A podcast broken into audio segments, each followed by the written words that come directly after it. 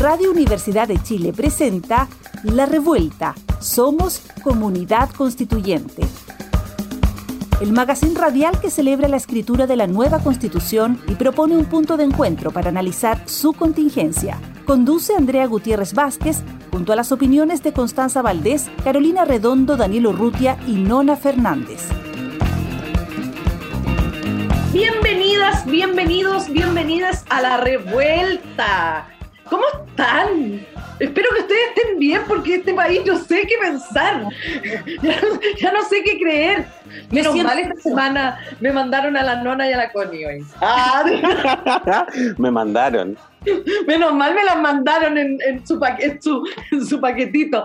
Eh, qué bueno verlas, amigas queridas. ¿Cómo están, Nona y Connie? Bien, yo aquí bien. siempre en shock, siempre en shock. Yo abordo cada uno de estos programas pensando que va a ser más leve, que, los sucesos de la semana van a ser más tranquilos, pero nuevamente, igual que la última grabación, estoy en shock, completo shock con lo que ha pasado esta semana. Connie, ¿cómo va? ¿Cómo van esos puerta a puerta, la feria? ¿Cómo vas a Oye, partimos recién, así que ahí estamos dándolo todo todavía. Y, bien, la verdad es que bien, bien entusiasmado. Y bueno, el proceso constituyente que nos tiene ahí, ahí mirando expectante y viendo las más de mil indicaciones, uy, de estas discusiones bizantinas, increíble. Está heavy, está heavy. Oye, quiero partir, por supuesto, como siempre, dando buenas noticias, eh, diciendo que tenemos el ganador de quien le achuntó, ah, me encanta esa palabra, le achuntó, creo que no corresponde ese comentario porque estamos trabajando la normativa y no contenidos, que dijo la presidenta Elisa Loncón al no presidente Sebastián Piñera. ese callado, señor, guárdese su tuit, déjese de hablar tontera y de confundir a las personas. Miren que acá estamos trabajando. Un poco eso le dijo, ¿no? Sé como el subtexto. si hablamos en, en otros lenguajes. Oye, y ganó un amigo querido que además, se pasé que yo soy una persona muy zapa, tuvo cumpleaños. El querido auditor Mario González, Coloro 666, te ganaste el libro Pinochet, la obra censurada en dictadura de la querida y amada y admirada compañía Teatro Perro Muerto. Así que la producción de este programa, que es un equipo gigantesco, se pase, te va, te va a llamar por teléfono, no, te va, se va a comunicar contigo, Mario, para hacerte llegar este regalo que te ganaste con tu lucidez, eh, con tu chuntería. Oye, gracias Mario, que ha sido como, un auditor muy, muy fiel también al programa. Promotor, promotor. Nos, sube, nos sube más a las redes que la propia Radio Universidad de Chile, lo dije. Uh. ya empezamos con la polémica. Esta va a ser la polémica de la semana. ¿Para qué, me invitas si saben cómo me pongo? Oye, eh, empecemos con los temas de la semana. Yo voy a tocar un tema que no hemos tocado mucho en la revuelta.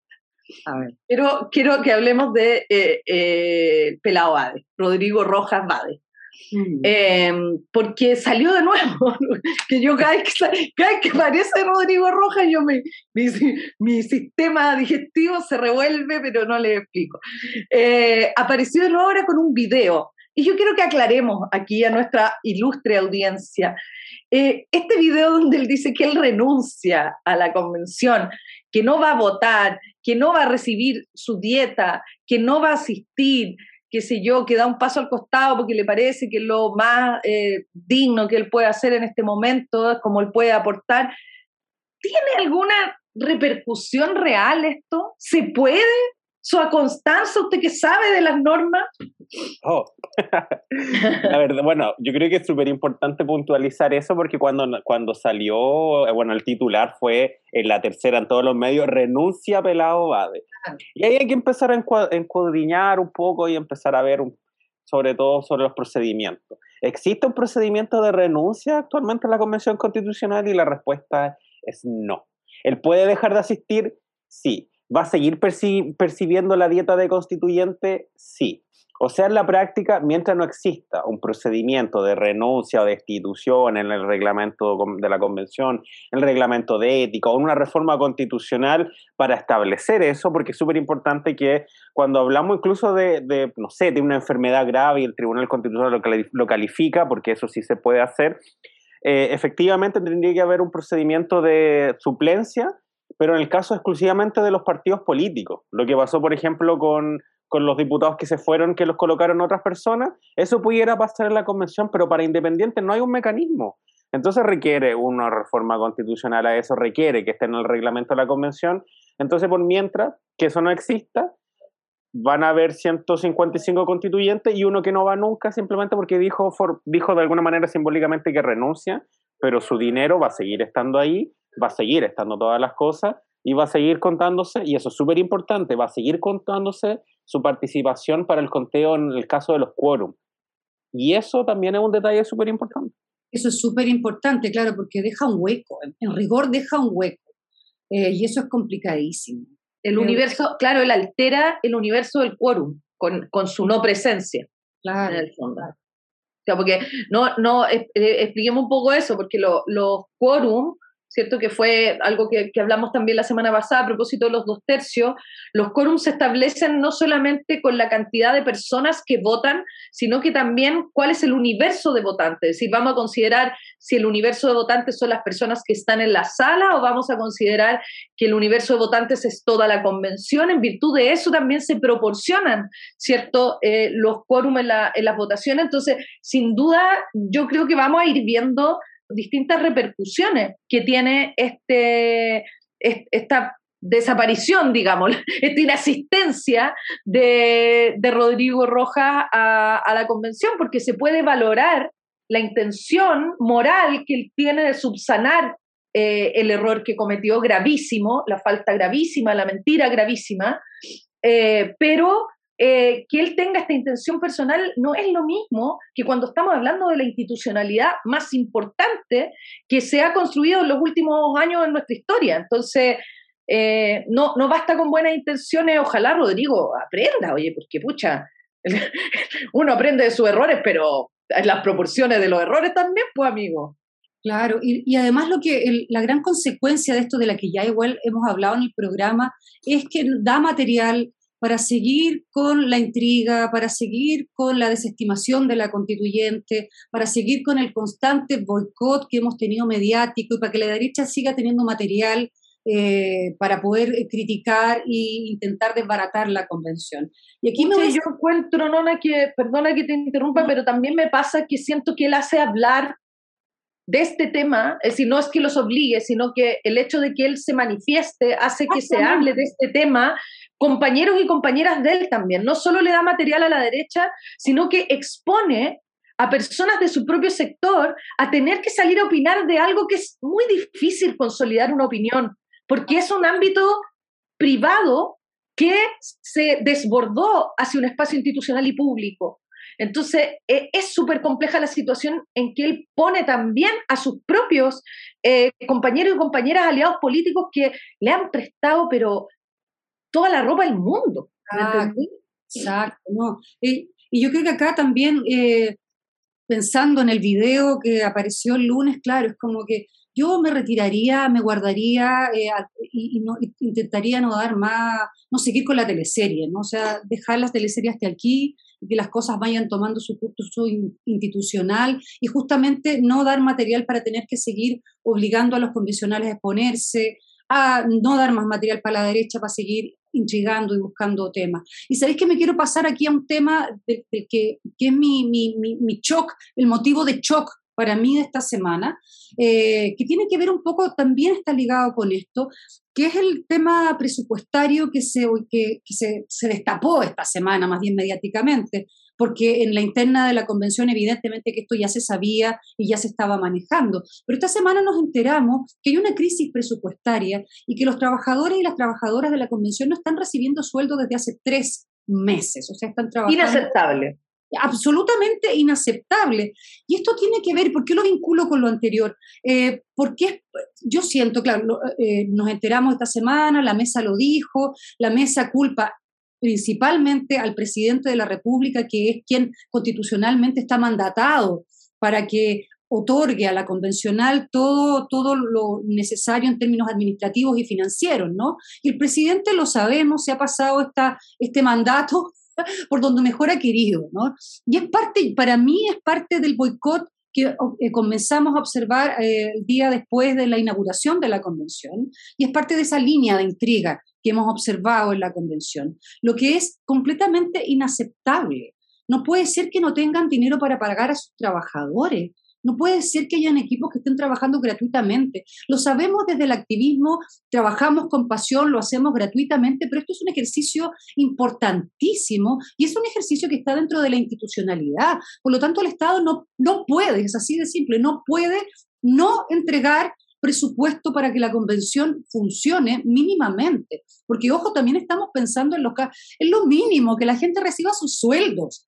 O sea, volvemos a toparnos algo con algo que nosotras desde el mundo de las artes y la cultura lo conocemos muy bien, que es la precarización laboral y lo que es trabajar sin ser considerados trabajadores y trabajadoras. y eso puede ocurrir en este ejercicio que es lo más importante que le está pasando a Chile desde hace décadas, ¿no?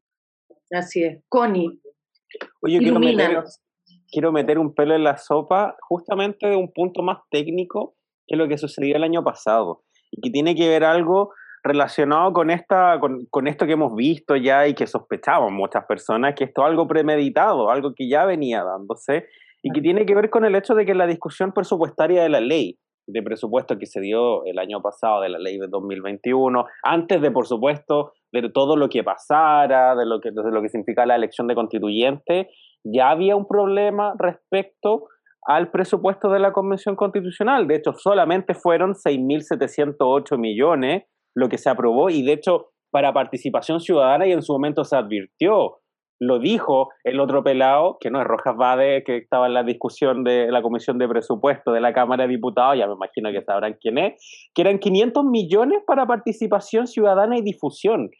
500 millones. Y la mayor cantidad de dinero está determinada para las personas que trabajan al interior de la convención, los constituyentes, pero en ningún momento en esta tramitación de la ley de presupuesto, ni en la glosa, ni en las asignaciones, nada al respecto, se dijo respecto al personal. Nunca se pretendió tampoco aumentar el dinero, y de hecho gran parte de esos de 800 millones iban para, el, para la institucionalidad, que es básicamente este Palacio Pereira que lo tiene ahí básicamente de adorno. Entonces, esto es una situación gravísima, es una situación que ya se venía, se venía a prever lamentablemente y que tenemos, nos tiene acá en septiembre con el 80-85% del presupuesto anual ya básicamente ejecutado. O sea, de aquí hasta diciembre queda un 15-20% del presupuesto. Lo que mayormente se va y además, nuevamente, nuevamente, Connie, estamos con los constituyentes, las constituyentes, usando energía, tiempo, eh, en una discusión eh, de la que están absolutamente, eh, de la que son dependientes, ¿no? Son dependientes de otro poder. Entonces, es, muy, muy frustrante, me imagino, el desgaste que se debe sentir, sobre todo la mesa directiva, frente, frente a esta realidad, porque les quita cierto tiempo a la discusión, pero además con esto, y el gobierno lo sabe, y por eso yo coincido que aquí hay una intencionalidad, está la, campaña concertada de desprestigio a la Convención Constitucional Permanente. Entonces, esta, esta ausencia de dinero que exaspera y que hace que ellos tengan que salir a reclamar dinero, nuevamente hace que la ciudadanía eh, aborde esto con una animadversión, ¿no? Ya están pidiendo plata, estos parásitos, porque recordemos que en el fondo la biografía de cualquier institucionalidad que se conforma, como en el caso de la convención, es el Congreso, ¿no? Esa es como la imagen que, a todo, que, quieren como estructurar, ¿no? Y haciendo también una caricatura sobre el Congreso, porque digamos que en el Congreso pasan muchas cosas inadecuadas, pero también suceden grandes transformaciones sociales, ¿cachai? Entonces, hay, hay, hay una, una, un guion preelaborado bastante burdo, pero, que, pero resultón en ese sentido, ¿no? Como que, va funcionando y que uno va viendo cierto efecto, lo que mencionábamos la semana pasada en encuestas como la CEP, que van generando un clima. Yo, yo espero que este clima se vaya revirtiendo.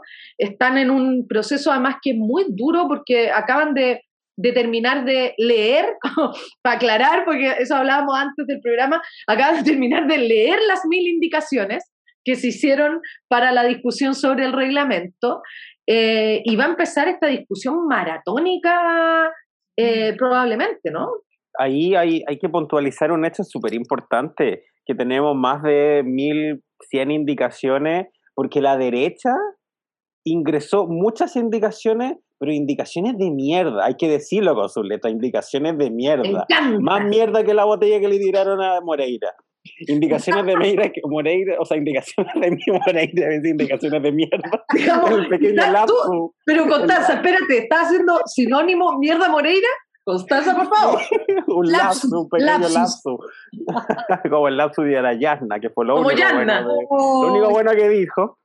Eh, y es que la mayoría de las indicaciones buscan eliminar cosas que están en el reglamento de la convención, como esta indicación que quería eliminar dentro de los contenidos que se iban a discutir en derechos fundamentales, que se discutieran derechos de las disidencias sexuales, derechos de las personas con discapacidad, derechos a las personas privadas de libertad, derechos a las personas migrantes. O sea, la derecha no le interesa a la gente claramente y lo demuestra una vez que están ahí por, el, por rechazar esta nueva constitución. Sí, una, una, como indicaciones de la exclusión, ¿no? Como cómo, cómo, cómo excluir ciudadanía. Eh, Perdón, yo quiero decir que, no me quiero quedar con esta reflexión también eh, y que aborda como todo esto. Y es que yo no entiendo eh, qué pretenden, ¿Qué, de verdad que se pretende, eh, pretenden echar abajo el proceso constituyente. Sí. pienso, echarlo abajo. ¿Y qué, ¿Y qué viene después? ¿Qué creen ellos que viene después? Eh, porque o sea, lo, que, lo que ha hecho este proceso institucionalizado, ¿cierto? Constituyente, es de alguna manera encauzar la revuelta social. Si esto no pasa, ¿qué viene después? Me pregunto yo. Porque yo misma, que soy una señora de mi casa, ustedes me conocen, yo soy capaz de salir afuera a, a quemar todo lo que ocurra. Entonces, yo que soy una señora, oh. imagínate tú, imagínate tú. Entonces creo que aquí están pensando muy mal, están pensando realmente mal.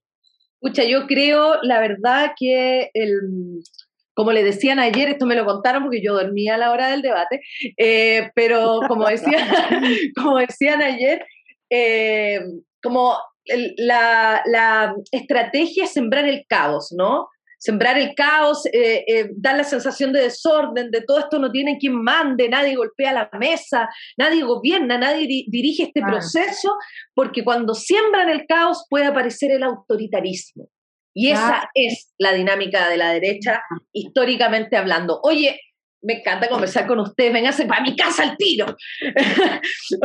Hoy la, la Connie le sale más largo, sí. Em, no, quiero, vayamos a nuestra sección que se llama El Anuario de la Semana. El Anuario Constituyente que hoy ya me pueden dejar de mandar gente tan joven, yo encuentro. Tal vez estoy preocupada yo, tanta juventud. Menos mal que hay tanta juventud, tienen harta paciencia. Le, le quedan años para perder la paciencia. Por eso, señores, que ella está tan ofuscado. Eh, así hago el comentario. Sí, no, que se, se enoja. Y el, el, que siembra siempre la cordura y el, el como la, la, parsimonia, pero está siempre muy enojado, ¿ah? Es que imagínate, él iba a ser el rockstar de la, de la Oye, le damos, le damos la bienvenida al, al grupo este de la prueba, que se sumó que ahora. Se sumó al grupo de la prueba después de Pato Fernández, se sumó él también. no, no, Pato Fernández se, sumó a los socialistas, perdón. Perdóname, Pato. Un hombre y una mujer de ese grupo. Perdón, perdóneme, don Patricio. Oye, la reseña de hoy día es Bastián Lavé Salazar. Tiene 30 mm. años, es profe con paciencia, profesor de historia y geografía, oriundo de la comuna de Hualpén, es educador ambiental y, eh, y activista socioambiental de la región de Biobío tiene un gran arraigo territorial y experiencias comunitarias, una persona proactiva, segura y leal, como se define. Lo define su equipo, lo define su equipo, que son nuestros cómplices.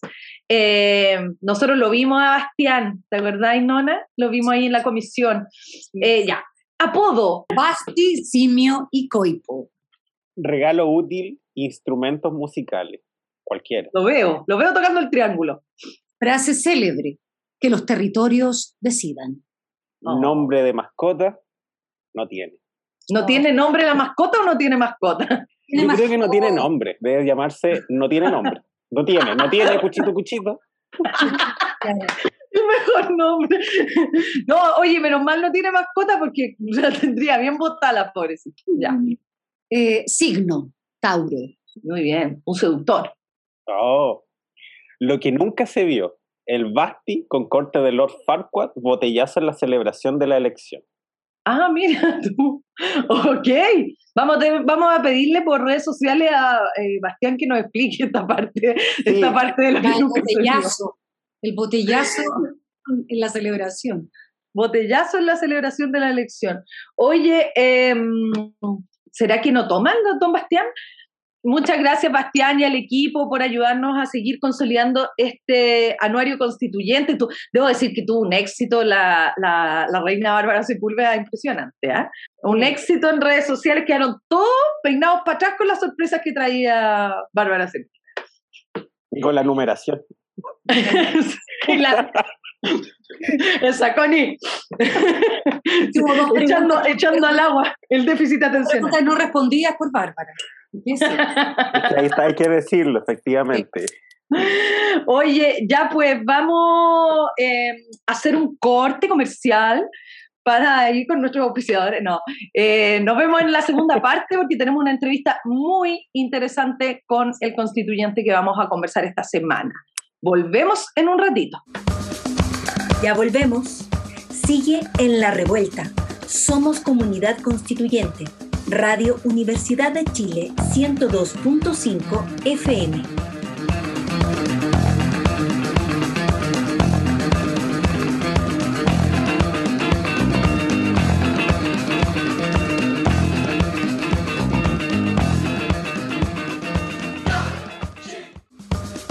La Revuelta.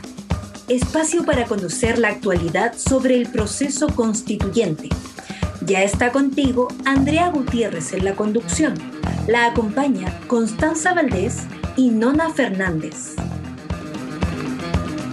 Bueno, ya estamos en esta segunda parte de nuestro programa de los viernes, nuestro magazine de los viernes, La Revuelta, eh, que pucha, ha sido visionaria la revuelta, porque pucha que ha estado revuelto el proceso constituyente.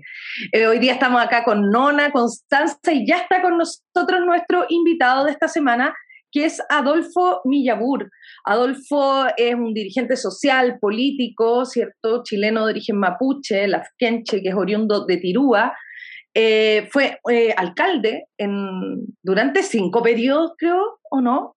Estoy mal, Adolfo, eh, de Tirúa, siendo además el primer alcalde de origen mapuche de la historia. ¿Cómo estás, Adolfo, ahora constituyente? Sí, hola, ¿cómo estás, Andrea, Nona y Constanza, que están ahí muy, muy, muy, muy, muy bien haciendo el programa del día viernes. Sí, efectivamente fui cinco periodos. En los tiempos actuales como que no es muy, no es muy buena presentación ser muchas veces autoridad en el mismo cargo, pero, pero fui alcalde con vacaciones democráticas intermedias, y que no fui de en un periodo continuo. Me dieron vacaciones el, el soberano, el pueblo, eh, me mandaron para la casa, así que eso también es importante decirlo. Y sí, efectivamente. de menos. Claro, algo, creo que sí. Oye, Adolfo, entrando ya en materia de lo que es tu, tu cargo actual, ¿cómo, ¿cómo ha sido eh, la experiencia dentro de la Convención Constitucional y particularmente la, la articulación que han tenido como pueblos originarios de esta, de esta convención en este proceso tan histórico y en esta integración política tan histórica también? Mira, sí, eh, todavía no sabemos cómo, cómo eh, decirnos, se acostumbra a decir colectivo, se acostumbra a decir bancada, y nosotros somos el colectivo de 10 pueblos originarios, porque tenemos 10 pueblos representados, 7 eh, de los cuales son mapuche y 2 aymara y el resto son de los pueblos eh, que existen en Chile, preexistentes del Estado chileno. Ha sido muy, muy em, enriquecedora. Yo creo que este proceso no solamente a Chile le ha permitido eh, convocarse en un espacio común que es discutir la regla del juego, sino que también a los pueblos eh, preexistentes del Estado chileno nos convocó también, nos dio la posibilidad de juntarnos en un espacio común para discutir desde nuestras diferencias, desde nuestra propia historia, que es, bastante común, pero territorialmente somos, incluso también culturalmente somos distintos, ha sido muy intenso con las diferencias, con la coincidencia, ha sido muy enriquecedora, creo yo. Adolfo, y bueno, hola, Hola Adolfo, Hola. que saludo aquí a partir del programa, ya lo habíamos hecho en Bambalina. Aprovecho también de agradecer el trabajo y las ganas de estar acompañándonos hoy día aquí en la revuelta. Y nos gustaría saber también, eh, a propósito de, de, todo lo que ha ocurrido, sobre todo la semana pasada, bueno, y esta también, tu propia postura sobre la consulta indígena. Eh, las consultas vinculantes? ¿Cuál, ¿Cómo tú lo ves y nos podrías explicar aquí en el programa para quienes estamos escuchando eh, qué significa, qué es, qué son las consultas vinculantes? Sí, bueno, la consulta indígena vinculante está regulado por el convenio 169 y también últimamente está eh, contemplado también en, el, en, el, en, la declaración de, la, de las Naciones Unidas respecto a los pueblos originarios. Es un, es un, son, son tratados que ya están aprobados y reconocidos por Chile. Ahora, cuando nosotros, nuestra, la Comisión de Pueblos Indígenas, eh, que estuvo ahora trabajando en la provisoria, planteamos una, la consulta vinculante eh, bajo ese concepto a la, a, la, a la, convención y generó un idiosismo en varios sectores, no solamente en los conservadores, ¿ah? fue también en los que aparentemente son progresistas y generó eh, una especie de incomodidad y tuvimos que salir a aclarar que la consulta es una, es una situación que no podemos renunciar porque un derecho ya ha ganado, pero además también lo vinculante no es, no es que eh, signifique de que lo que se consulte sea obligatorio de aprobar en la convención, sino que es obligatorio de discutir y de resolver bajo los mecanismos que establece eh, democráticamente eh, la convención. Tuvimos que aclarar eh, y tuvimos que también eh, ingresar ahora, eh, seguramente la otra semana se va a debatir, una indicación suplatoria de todo el material que habíamos ingresado para poder hacer didáctica política y poder también explicarle a los convencionales de que lo que queremos es lo que el convenio 169 dice y la declaración de las Naciones Unidas dice, nada menos ni nada más, nada más que aquello. Y que la convención tiene que respetar. Claro. Claro que sí. Además, es, interesante porque en el fondo se ha generado lo que tú dices, cierto, se generó como una confusión en la opinión pública e incluso algunas columnas de opinión, ¿no? Eh, hablando prácticamente de una imposición eh, de aquello que se consultara eh, a través de este mecanismo que, como dices tú, está instaurado y es un acuerdo internacional que se ha ganado, que se ha ratificado además eh, por, por, el Estado chileno y en ese sentido es muy difícil salir eh, a esclarecer. Yo creo que es muy importante a partir de lo que pase después del reglamento lo que va a pasar con el proceso de participación y en ese proceso de participación cómo se va a informar a las personas sobre estos ámbitos.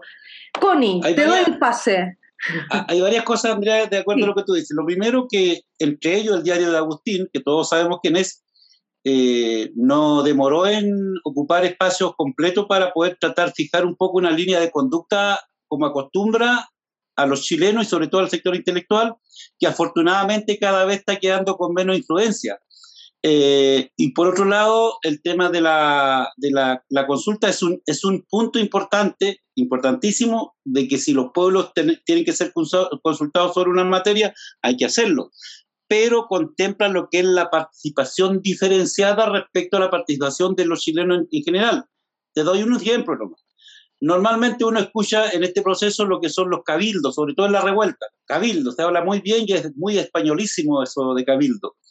Eh, y yo yo como mapuche no puedo decir que llego a hacer un cabildo a mi comunidad, tengo que hacer un tragún, que es reunión, que son otros códigos de conducta, otras fórmulas de entendernos, que son en TRAM, que son conversatorios, que son conversas distintos, hay otras fórmulas de llegar al acuerdo, por lo tanto lo que nosotros estamos planteando también de que tiene que haber participación de la población eh, indígena, que no es lo mismo como participación ciudadana, como popular, como se entiende.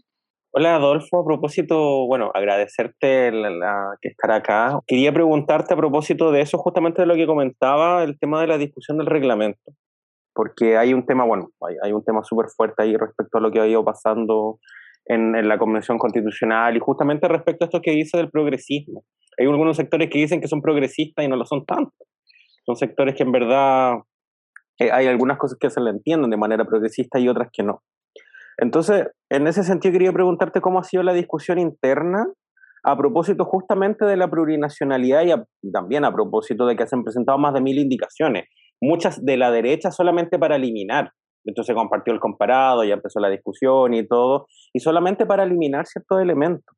Y además quería preguntarte a tu juicio, ¿cómo debiera quedar, y justamente entendiendo también esa didáctica política, cómo debiera quedar incorporada la plurinacionalidad y además los derechos y la institucionalidad de los pueblos originarios, sobre todo en este reglamento, que muchas veces pasa lamentablemente que los debates o las discusiones quedan en declaraciones de buenas intenciones. Sí, mira, em, como tú planteas el tema de la plurinacionalidad, no es un concepto neutro, es una vocación política, es una definición de Estado plurinacional que de una manera reconoce la pluralidad de democracia, pluralidad de los pueblos, pero al mismo tiempo le, le, permite discutir los derechos colectivos. Y nosotros solamente, no solamente planteamos plurinacionalidad seca, sino también interculturalidad, porque cuando nosotros hablamos plurinacionalidad tenemos que entregar mecanismos de entendimiento, no solo para la interculturalidad bajo el concepto funcional al sistema colonial que hoy existe, eh, sino que también em, a que los pueblos, los pueblos, en este caso los 10 preexistentes más el pueblo chileno, tengan mecanismos de eh, entendimiento intercultural bajo una lógica de emancipación de los pueblos. Nosotros los pueblos originarios necesitamos que el pueblo de Chile se emancipe de su, mirada paternalista, de su mirada a veces romántica, de su mirada sobre todo eh, prejuiciosa que tiene respecto a los pueblos originarios y también se emancipe de una verdad histórica que también está ahí como una especie de espejo enterrado que el pueblo chileno eh, tiene que descubrirlo para poder mirarse. Entonces, la interculturalidad no es una cuestión eh, folclórica, es un mecanismo de entendimiento. Por lo tanto, nosotros creemos en la plurinacionalidad como un concepto de convivencia, pero también la interculturalidad como un concepto de entendimiento en la convivencia. Y eso es tremendamente profundo porque en la experiencia comparada en Bolivia y en Ecuador, solamente en las constituciones aquellas quedaron en lo dogmático. Y entonces nosotros queremos ir a lo orgánico, porque ahí eh, se materializan los, los derechos. Los dogmáticos quedan muy bien escritos muchas veces, pero en lo orgánico tenemos que discutir el poder. Y ahí la plurinacionalidad tiene que significa redistribuir y compartir el poder con las naciones preexistentes en todos los espacios colegiados, en el ejecutivo, en el judicial, en el eh, legislativo, en lo regional, en lo local. Y ahí creo que también va a ser una dificultad que efectivamente va a estar presente siempre. Y eso, el, hemos, hemos conversado, de hecho, largamente en este proceso, la importancia de, mirar justamente las experiencias que tú señalas en Ecuador y en Bolivia, cómo, por ejemplo, ha habido un tope con la aplicación de la justicia, eh, cómo la justicia finalmente termina nuevamente colonizando y avasallando, ¿cierto?, eh, la autonomía y la autodeterminación de los pueblos. Entonces, muy, es muy importante este proceso eh, pedagógico por, por, resaltar un concepto para que vayamos entendiendo, porque acá este es un proceso como tenemos que exorcizarnos, una forma en la que hemos venido ideando, ¿cierto?, el país en ese sentido.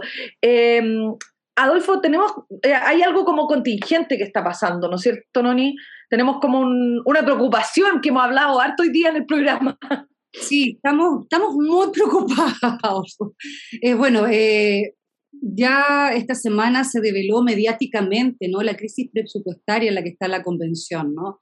La mesa decretó o nos contó, digamos, ya públicamente que tienen dinero para trabajar hasta fin de mes, eh, y nosotros quisiéramos preguntarte, Adolfo, ¿cómo ha sido la dinámica interna para ustedes trabajar sin presupuesto? Nosotros nos enteramos esta semana que los equipos están trabajando sin presupuesto, que los trabajadores de la convención hace tres meses que no reciben sueldo. Entonces queríamos contarte un poco cómo ha sido esa dinámica, preguntarte y que, no, nos cuentes un poco cómo ha sido eso, cómo es tu equipo, cómo trabaja tu equipo, cómo lo han hecho para poder solventar estos meses de trabajo. Eh, mira, para los, pueblos originarios, en este caso para los mapuches, no, no es una, ¿cómo se llama? No es una cuestión eh, tan nueva para nosotros, porque los lo, que hemos estado en la lucha social, sobre todo los, movimientos sociales mapuches, cuando hay que luchar, eh, a veces se come pan con tomate nomás, y eso no, no, está pasando eso en la convención, pero nuestros trabajadores, la gente, yo tengo varias personas que me ayudan voluntariamente y con nuestra dieta, que afortunadamente hemos logrado recibir al, al segundo mes, le hemos tenido que compartir la comida, el almuerzo, y se están alojando, por ejemplo, todos nosotros tenemos gente de, de provincia, región, eh, ¿cómo se llama? Eh, se alojan en los conocidos y así hemos estado porque todavía no reciben ninguna remuneración. Claro. Entonces, súper abusiva esa, esa actitud que tiene el Estado con lo, con lo que estamos dispuestos a construir un, un, un horizonte común. Pero yo creo que también tiene que ver con la no querer que esto resulte. Eh, yo creo que hay una cuestión claramente premeditada desde el primer día, cuando nos dejaron eh, un espacio vacío. Se nos ha difícil, pero el pueblo chileno dijo del rigor, así que yo creo que vamos a salir adelante, porque se le quedan cortos de argumentos, sobre todo el Ejecutivo, cuando dice que hay plata para seguir transmitiendo virtualmente lo que discutimos, pero no hay plata para otras cosas porque aumentó, o sea, se, eh, autorizó presupuesto para seguir transmitiendo, que es lo mínimo en cuanto a transparencia. ¿Qué quiere decir con eso? De que no tenían contemplado presupuesto para poder transmitir hasta el fin de diciembre en materia de eh, televisar todo, no tenían contemplado. Así también no tienen contemplado para terminar todo lo que son los gastos mínimos de funcionamiento.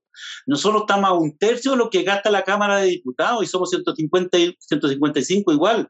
Estamos eh, mucho menos de lo que gasta la Cámara del Senado, mucho, mucho menos de lo que gasta un ministerio. Y estamos encomendados a redactar la convivencia del futuro de Chile. Entonces, no sé, no sé qué tipo de, de argumento habrá que darle, porque claro, los incumbentes es muy complejo hablar de plata cuando tienen que, parece ser, la gente confunde a veces, porque lo distorsiona todo la, algunos medios de comunicación, para que puedan, parece que es para el bienestar de los convencionales, no, es para que funcione la convención de algo que queremos que salga bien. Y en ese sentido creo que hay una, la historia va a juzgar a este presidente. Ya lo va a juzgar con la revuelta, ya lo va a juzgar cómo ha enfrentado las dificultades de la, de la, coyuntura, pero si yo fuera, eh, eh, que nunca me gustaría ser lo que es, digamos, pero yo estuviera en ese cargo que está este presidente, me gustaría ponerme a la fila por lo menos de, de, de la historia positiva de Chile en lo que está viviendo, pero no lo está haciendo. Connie, ¿tú querías agregar algo? Sí, e, eso que dice Adolfo es súper importante porque efectivamente acá hay una intención premeditada. De hecho, quería recordar que, bueno, la discusión presupuestaria de, la Convención Constitucional es una discusión que llega a propósito de la instalación de la Convención SECPRES, pero es una discusión que se dio en la tramitación de ley de presupuesto del año pasado. Y de hecho, en ese momento se advirtió que el dinero era muy poco, que era ínfimo, que no iba a alcanzar a pagar no solamente los gastos operacionales, los gastos del personal, y que no iba a dar el abasto a lo que significaba esta convención constitucional. Y el gobierno en ningún momento se dio a través de la DIPRES, a través de SEXPRES. Entonces, ahora viene esta situación y el gobierno de alguna forma también a veces se ve sorprendido, como, ah, la ejecución presupuestaria a septiembre ya está en el 80-85%, que dijo ahí el vicepresidente y, está, y se puede ver también en la tramitación de la ley de presupuesto. Y al, y al final del día, efectivamente, eso era algo que el gobierno nunca quiso ceder. No, no, no quiere inyectar recursos, no tiene una intención tampoco que este proceso constituyente vaya a funcionar de buena manera.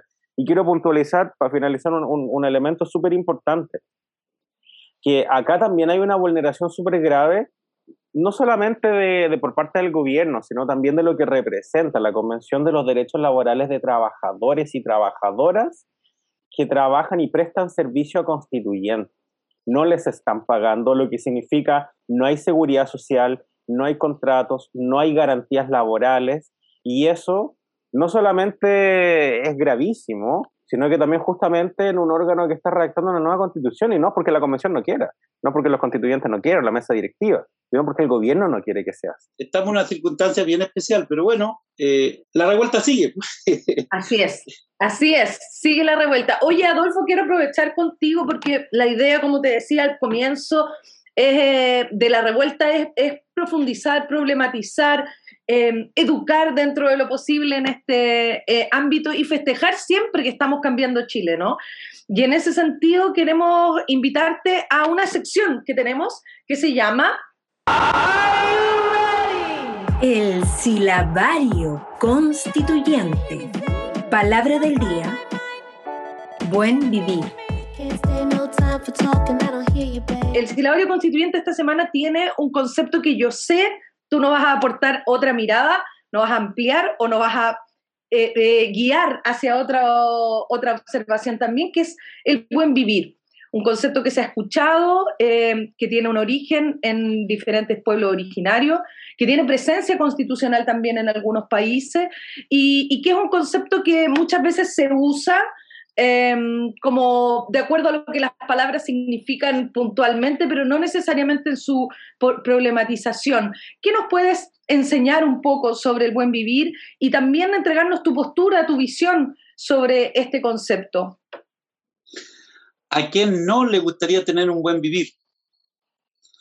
Por lo tanto, es un buen sueño, es una, buena aspiración.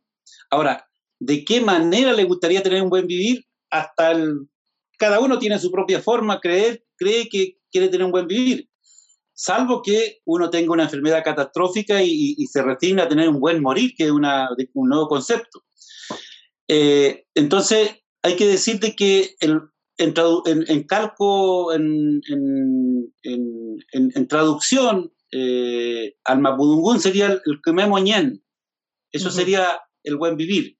Pero es una exportación del mágicamente andina eh, el, suma causa y todo eso, los conceptos que se usan en, el, en, la zona andina y se trajo a Chile. Y, nosotros como mapuche hemos venido reparando ese concepto, porque a quién no le gustaría tener un buen vivir. Entonces, es una aspiración de vida de, todo ser humano y de toda sociedad.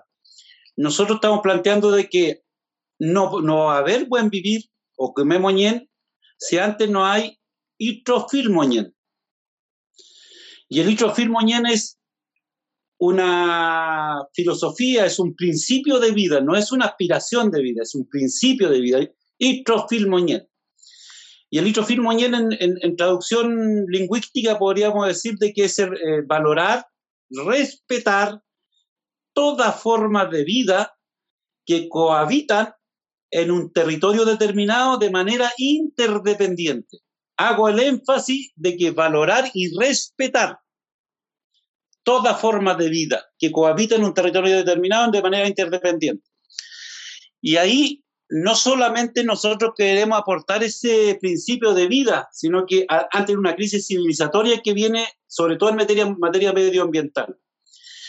El antropocentrismo, el eurocentrismo, habla de eh, el ser humano como centro, y cuando nosotros decimos todas formas de vida, el ser humano queda como uno más. Y ahí va a, colaborar lo que es el ecologismo, que hoy día está muy también de, eh, a raíz de la crisis medioambiental que tenemos climática. El ecologismo normalmente antropocéntrico habla del cuidar la naturaleza. Nosotros hablamos de respetar la naturaleza, siendo nosotros mismos naturaleza, ser humano, che. Es un, es un paradigma distinto, porque ¿quién es Andrea, quién es Nona, quién es Constanza, Vale, Adolfo, para cuidar el mar. ¿Quién es para cuidar el volcán, para cuidar el río, para cuidar la montaña? No, al contrario, nosotros tenemos que respetar porque consigo viene el cuidado. Porque si yo respeto al río, el río va a tener el derecho a existir. Se le reconoce derecho a la naturaleza. No es un objeto, es un, eh, es un sujeto con derecho ese interdependiente, porque la última reflexión que le quiero hacer, eh, Andrea, ¿qué sería de, de, la naturaleza sin nosotros? Al revés, ¿qué sería, ¿qué sería de nosotros sin la naturaleza? Entonces hay que cuestionarse los paradigmas antropocéntricos para poder darse una tarea de, de vida distinta. Eso es lo que nosotros entendemos. El litrofil moñén como una regla básica. Oye, pero qué hermoso, aplauso, esperamos, aplauso. aplauso, aplauso en la revuelta. Se cae el estudio. Se cae el estudio literalmente.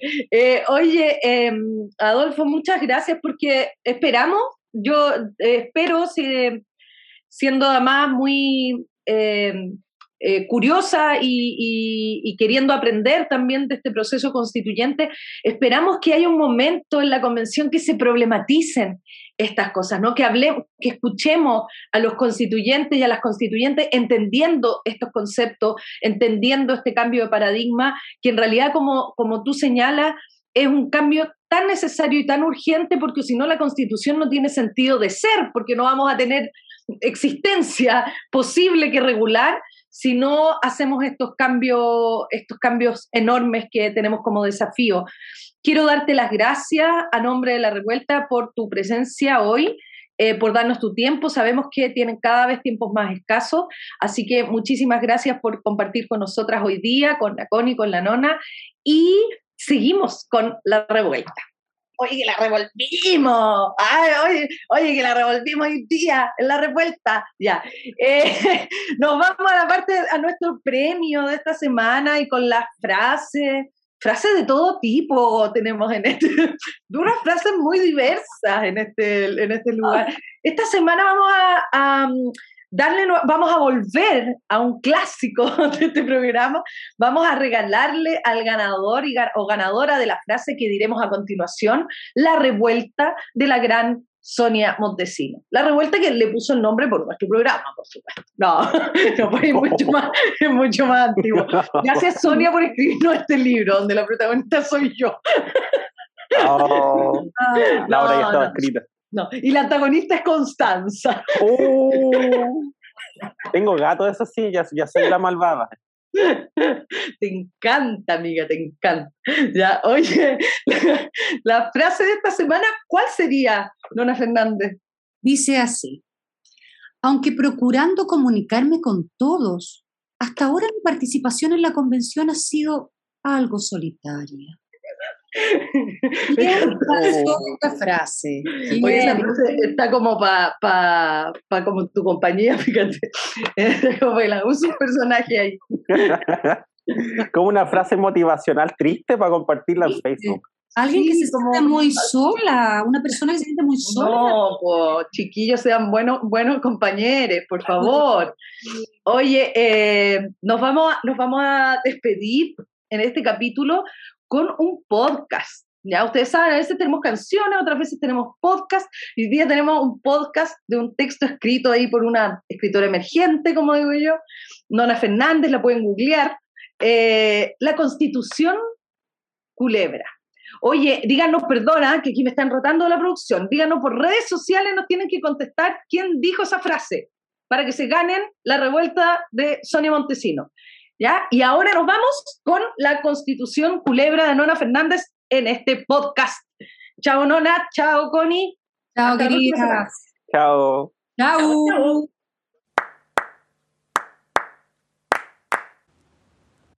Una constitución redactada por la gente.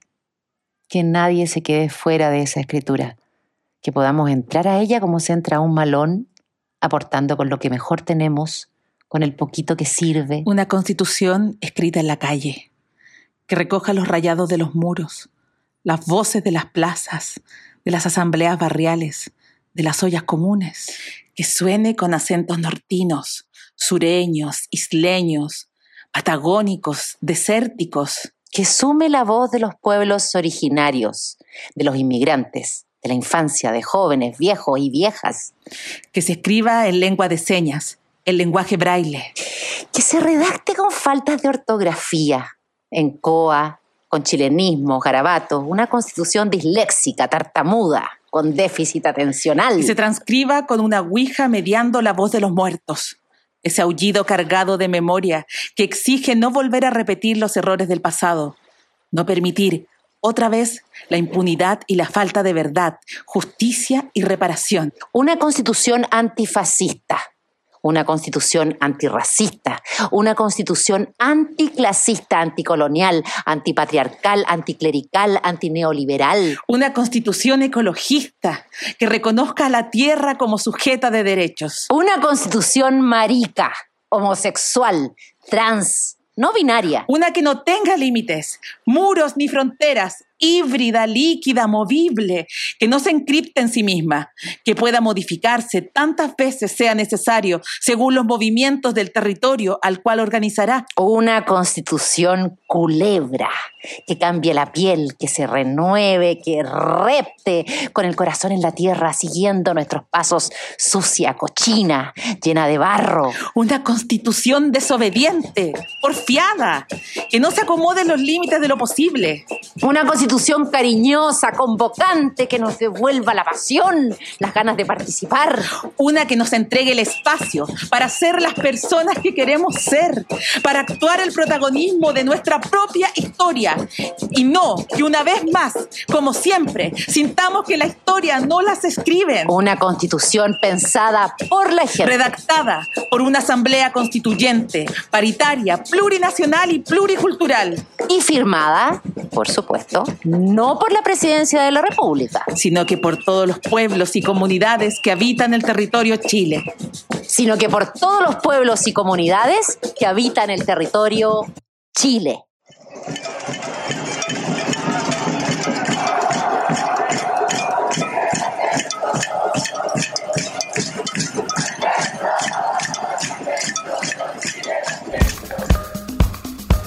Radio Universidad de Chile presentó La Revuelta. Somos Comunidad Constituyente. El magazine radial que celebra la escritura de la nueva constitución y propone un punto de encuentro para analizar su contingencia.